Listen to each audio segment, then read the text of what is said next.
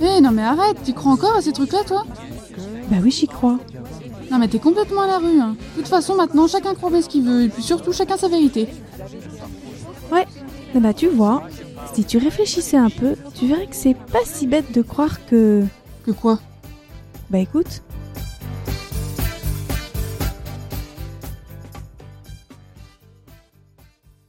Bonjour frère Pavel, nous sommes à l'émission Il n'est pas si bête de croire que, émission hebdomadaire. Aujourd'hui, c'est vous frère Pavel qui répondez à mes questions, frère Paul-Marie. Il n'est pas si bête de croire que la foi est un acte naturel à l'homme. Euh, Tout à fait, c'est ce de quoi je suis intimement persuadé. Enfin, c'est curieux parce que l'acte de croire semble être d'abord un don de Dieu, et puis euh, euh, croire, euh, c'est naturel surtout à l'enfant. C'est l'enfant qui croit, alors que l'homme, quand il est éclairé, lui, il sait. Il y, a, il y a deux, il y a deux choses dans ce que vous dites, et ce sont deux objections qui me semblent tout à fait excellentes. Tout d'abord, la foi religieuse est certainement avant tout un don de Dieu, mais avant d'être un don de Dieu, il y a cette foi qui est une foi humaine, qui est une modalité naturelle, normale de toute connaissance humaine, de toute connaissance personnelle. L'exemple de l'enfant que vous évoquez est extrêmement éclairant. Regardez les vérités les plus profondes concernant notre vie, notre existence, nous les recevons par, Par exemple, de. Comment je sais que mes parents soient mes Oui. parents? Je le sais parce qu'ils me l'ont dit. C'est-à-dire, je fais confiance à celui qui parle, et c'est par cette confiance que j'accède à la vérité qui me permettra d'entrer dans les relations proprement personnelles avec celui qui parle. Autrement dit, Vous voulez dire que si je sais que mon papa est mon papa, c'est que je l'ai pas vu sur un sur un- une analyse génétique, je n'ai pas fait une analyse Je génétique. peux le vérifier après. Oui. C'est-à-dire qu'après, mon, mon intelligence scientifique, technique peut s'exercer sur ce donné première. Mais ce donné, il est d'abord, mais accordé par l'acte de foi. Ou même, regardez, quand un jeune homme dit à, une fille, je t'aime, et s'il répond, prouve-le-moi, comment est-ce qu'il peut savoir euh, que ce que dit le garçon est vrai qu'il aime? Uniquement par l'acte de foi. Et quelles que soient les prouesses que le garçon réalise, tant que la fille ne lui accorde pas sa confiance, tant qu'elle n'entre pas dans une relation euh, personnelle, cette relation, voyez-vous, ne peut pas démarrer. Donc, ce que je veux dire par là, croire est une option, une modalité absolument fondamentale de tout savoir humain et peut-être un des grands dangers de la modernité, et Benoît XVI le souligne avec raison, c'est de réduire tout le champ de la connaissance humaine à la connaissance uniquement scientifique, entendue comme euh, modelée sur les sciences naturelles exactes. Oui, en même temps, je- on est d'accord. On commence d'abord par croire. Tout scientifique d'ailleurs commence par croire en son hypothèse ou par croire en sa théorie. On, vous suit très bien, frère Pavel. Mais en même temps, on vérifie, comme vous dites, on vérifie si cette, si cette jeune fille est correcte. On vérifie si ce garçon est sérieux ou fidèle. On vérifie si nos, on peut vérifier scientifiquement si nos parents sont nos parents. Euh, est-ce est-ce que justement, il faudrait pas que la foi aboutisse euh, sur une vérification scientifique? Tout à fait. Même, je pense que la foi doit, euh, la foi chrétienne, doit aboutir à une sorte de la vérification euh, scientifique. Qu'est-ce que nous entendons par là? Nous entendons que euh, la foi est toujours le travail de l'intelligence. Et certainement, il y a l'acte de volonté et qui intervient, comme le définit si justement euh, saint Augustin. Croire, dit-il, c'est penser avec assentiment. C'est-à-dire, il y a quelqu'un qui parle en face de moi, je pense ce qu'il me dit et j'adhère à ce qu'il me dit.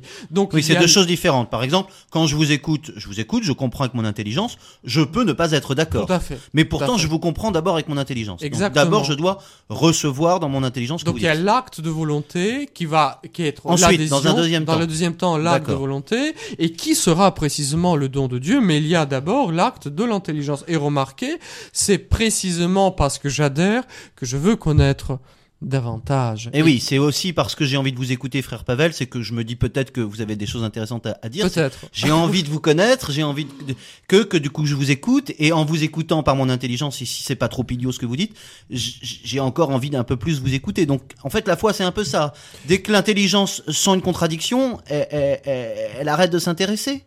Je pense que par contre, dès que l'intelligence sent une contradiction, elle est excitée par cette contradiction. Elle veut comprendre davantage d'où tout, toute l'idée chrétienne du mystère, non pas d'un énigme, non pas quelque chose d'absurde, mais plus j'entre dans l'intelligence de ce que Dieu me dit, plus je vois jusqu'à quel point cela me dépasse. Vous me direz... Euh, Oui, c'est et bête, en même temps que, comme vous l'avez dit, euh, on finit par vérifier euh, que tout, tout ça se tient, que tout ça est cohérent, que tout ça est vrai, et qu'en fait, on, on rentre dans une connaissance de plus en plus scientifique des mystères de Dieu. Scientifique, je ne sais pas, certainement personnel, parce que euh, prenez l'exemple toujours d'une relation personnelle qui grandit dans la connaissance réciproque. Certainement, les aspects scientifiques peuvent y intervenir. Je peux demander, poser les questions avec méthode, mais il faut d'abord que j'entre dans le dialogue.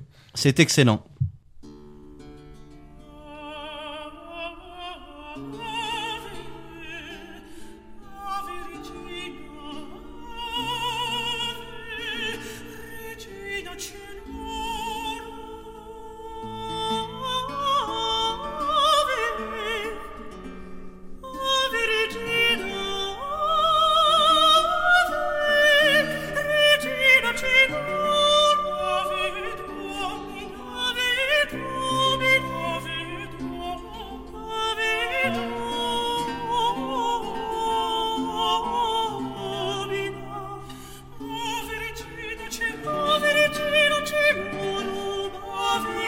Robin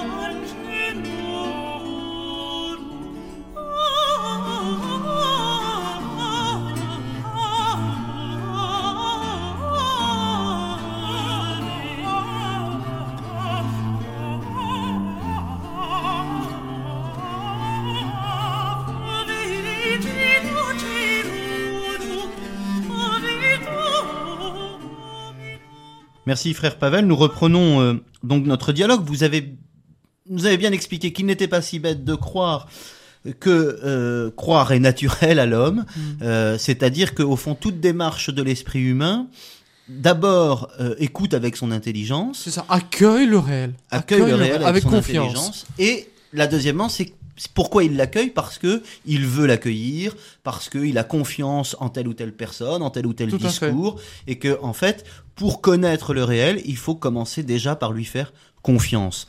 Euh, nous avons nous avons bien compris cette, cette- ces deux cette cette euh, cette, cette va-et-vient incessant hein, entre ce que j'ai compris entre l'intelligence et ce que vous avez appelé la volonté, c'est-à-dire cette capacité d'aimer, cette capacité d'adhésion euh, qu'on a au discours et aux, aux choses. C'est bien cela? Je pense que oui. Hmm, Je pense que oui. Mais en revanche, euh, euh, on, on- a plutôt l'impression que la foi, par exemple celle d'Abraham, croit jusqu'à l'absurde. Par pratiquement, euh, euh, Dieu dit bien dans la Bible, vos, vos, vos- voix ne sont pas vos voix. euh, euh, Mes est-ce qu'il voix faut ne sont toujours pas vos Oui, mes voix ne sont pas vos voix. Est-ce qu'il faut toujours utiliser son intelligence? Ou est-ce qu'au contraire, la foi ne nous invite pas à une confiance absolue et totale, je dirais même à une confiance aveugle Mais je pense qu'il y a euh, une opposition qui est un peu euh, forcée dans une certaine euh, spiritualité et qui n'est pas profondément biblique. C'est-à-dire que hum, on pense que croire, c'est abdiquer à user de, de, raison et même plus la confiance est aveugle, plus elle est méritoire. Certainement Dieu nous mène par les chemins que nous-mêmes nous n'aurions pas choisis Oui. qu'il demande à Abraham, qu'il demande à la Vierge Marie, qu'il demande à Saint Paul, à chacun d'entre nous dans notre expérience chrétienne, des choses auxquelles on n'a pas envie de consentir. Mais remarquez que ce consentement n'est possible que parce qu'il y a une certaine connaissance de celui qui parle. C'est-à-dire, comme dit Saint Paul, je sais à qui j'ai cru. C'est-à-dire que avant de croire à ce que le Christ dit, il sait qu'il est celui qui parle. C'est parce qu'il y a cette figure de Jésus si éclatante, si forte, si belle, si attirante, que j'ose faire confiance à ce qu'il dit. Comme dit Saint Pierre dans, après ce magnifique discours de pain de vie dans l'évangile selon Saint Jean, quand beaucoup de disciples quittent Jésus en disant voilà, cette parole est dure, euh, qui, qui peut l'accueillir? Ils partent et Jésus pose cette horrible question à ses disciples, voulez-vous partir?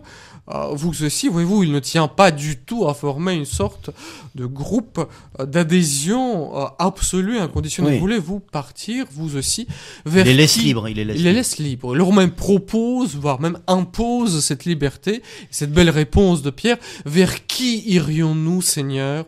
Tu as les paroles de la vie éternelle. C'est parce qu'il a une certaine expérience du Christ, une certaine connaissance du Christ, qu'il puisse adhérer à ce que le Christ dit, même si il ne peut pas encore pleinement saisir toute la part portée, toutes les conséquences, toutes les implications de, de l'enseignement du Oui, Christ. de la même manière que je fais confiance à mon médecin, même si je comprends pas tout ce qu'il me dit, je sais par expérience que ce médecin a, une- science que moi je n'ai pas, et donc petit à petit je vais, en le suivant, comme vous l'avez dit Voilà. tout à l'heure, il était naturel de croire que son médecin était plus intelligent que moi, et petit à petit, même si j'ai pas tout compris, petit à petit je vérifie que ce que à me disait mon médecin était vrai. Je pense qu'une des grands... Et euh, au fond, c'est la même chose. Une des grandes difficultés de nos rapports avec la foi aujourd'hui, c'est que nous voulons penser les rapports de la foi et de la raison en réduisant la raison en son aspect uniquement les sciences exactes, Oui. tandis que la raison euh, s'exerce dans toutes les relations interpersonnelles. Il n'est pas si bête de faire confiance à son médecin Exactement. Ou à son professeur de mathématiques, parce que parents. dans un cours, je etc. comprends pas immédiatement tout de suite ce qu'il me dit. Et puis après, cela ne suppose pas, voyez-vous, ce que mon professeur de maths me dit va éveiller mon intelligence, va susciter mon propre travail intellectuel, et je vais découvrir par moi-même, non Hmm. pas uniquement parce que lui il m'a dit que, mais je découvre par mon expérience. Et c'est là ce que dit le Christ, déjà Dieu dans l'Ancien Testament, mettez en pratique. C'est au moment où on commence à mettre en pratique que nous découvrons que notre foi, il n'est pas si bête qu'il est, que ça marche, qu'il y a une certaine rationalité. Au fond, quand le Christ invite les premiers disciples, il leur dit pas vois et viens. Il leur dit d'abord viens, c'est-à-dire euh, Mhm. suis-moi, fais-moi confiance, et petit à à, petit tu verras. Au fond, c'est ce que vous nous cherchez à nous dire. Tout à fait. Eh bien, écoutez, frère Paul, on, on a bien compris. Au fond, il n'est pas si bête de croire euh, que faire confiance est, euh, est intelligent et, et- et fait preuve de- d'esprit scientifique et d'esprit de sérieux euh, et d'esprit libre. euh, faire confiance, que ce soit à son médecin ou que ce soit à Dieu. Puisque si nous croyons en Dieu, si j'ai bien compris, c'est parce que nous, il ne peut pas ne pas, il ne peut, ne, il- comme on disait autrefois, il ne peut pas se tromper.